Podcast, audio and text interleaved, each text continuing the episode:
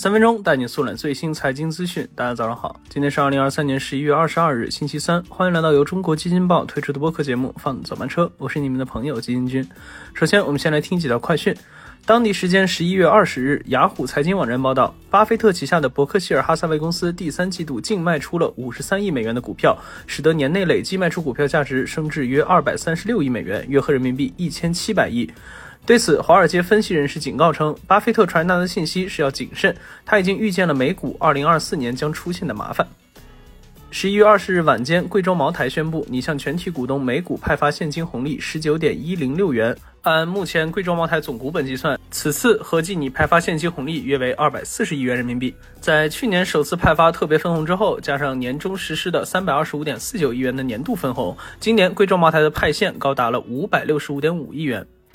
十一月二十一日，据特斯拉官微消息，即日起 Model Y 长续航版售价上调两千块至三十点四四万元，这也是 Model Y 长续航版半个月内的第二次调价，累计上涨了四千五百块。那值得注意的是，特斯拉在过去不到一个月的时间，已经完成了三次涨价。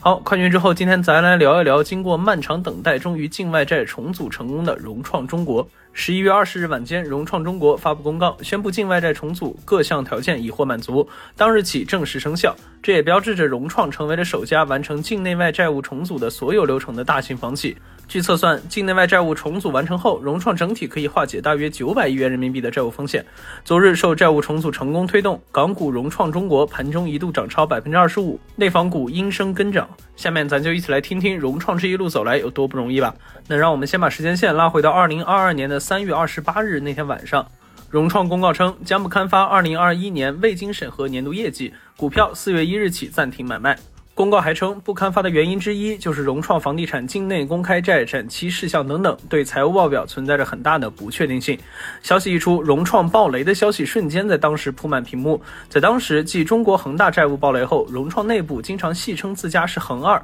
那话里多少透着些自嘲和无奈。在二零二一年，融创实现销售额五千九百七十四亿元，仅次于碧桂园和万科。但尽管拥有这样的成绩，也难逃高杠杆和高负债的发展模式对流动性带来的伤害。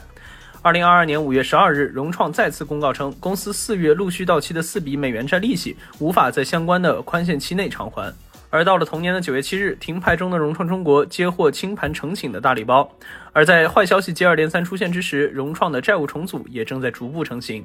二零二三年三月二十八日，融创发布公告，并邀请其他债权人加入重组协议，以债转股或延长债务期限、债务置换可转换债券等方式进行境外债务重组。到了半年后的九月十八日，融创海外债重组方案投票，债务总额通过率为百分之九十八点三。那随后债务重组的进度就加快了步伐。十月五日，高等法院批准了海外债重组计划。十一月十七日，融创中国发布公告称，境外债务重组生效日期将为十一月二十日，直至前天二十日宣布重组完成。同时，据基金君不完全统计，自2021年下半年以来，已有超过五十家上市房企启动了债务重组。而在近日，多家出险房企也陆续公布债务重组的相关进展。一切的一切都在暗示着各家房企的债务问题正在逐步的解决。然而，在解决了这些债务问题后，仍然留存着很多的烂摊子。要想恢复正常的经营，无论是盘活存量项目、保交楼，还是加快销售促回款、尽快恢复组织机能等等，都是摆在现在的融创中国和未来解决到债务问题的各家房房企面前的难题。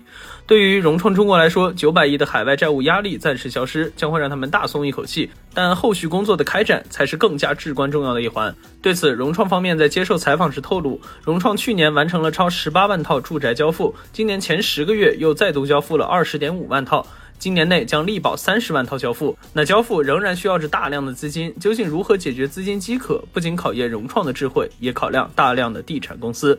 好，以上就是我们今天放早班车的全部内容，感谢您的收听，我们明天同一时间不见不散。